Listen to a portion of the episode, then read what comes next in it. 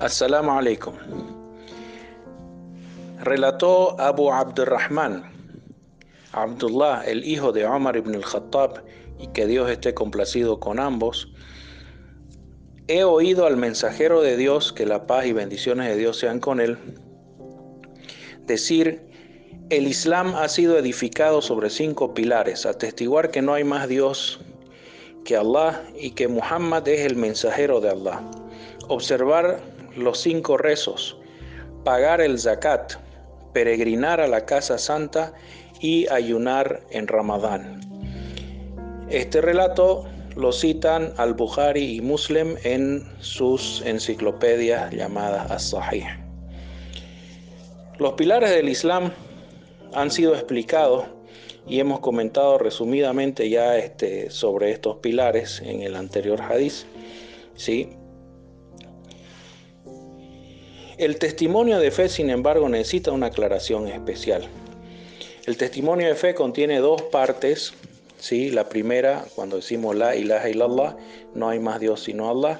Y la segunda, cuando decimos Muhammad Rasulullah. Muhammad es el mensajero de Allah. En la primera parte nosotros estamos comprometiéndonos, estamos dando nuestra palabra, ¿no es cierto? Por eso decimos ashadu. Ashadu significa doy testimonio. Y esto significa que nosotros nos estamos comprometiendo a adorar solo a Allah, porque estamos dando testimonio de que nadie más merece ser adorado que Él y por lo tanto significa que solo lo debemos adorar a Él. Entonces ese es el significado de la primera parte del testimonio, que es la parte del monoteísmo, que se apoya más en lo que es la fe de la persona, en un solo Dios y de que solamente vamos a adorar a Dios.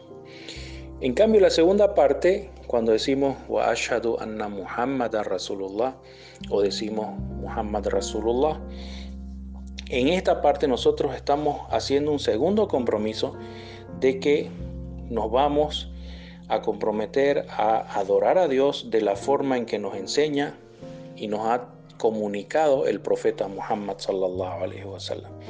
Eso significa que nosotros debemos buscar la forma de adorar a Dios donde en el Corán y en la sunna auténtica del profeta Muhammad. Es decir, que esas son nuestras dos fuentes donde nosotros vamos a aprender cómo se adora a Dios. No necesitamos recurrir a otras fuentes.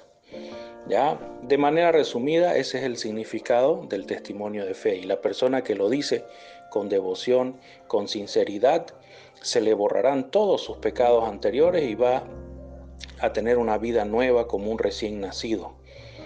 Una nueva vida en el Islam.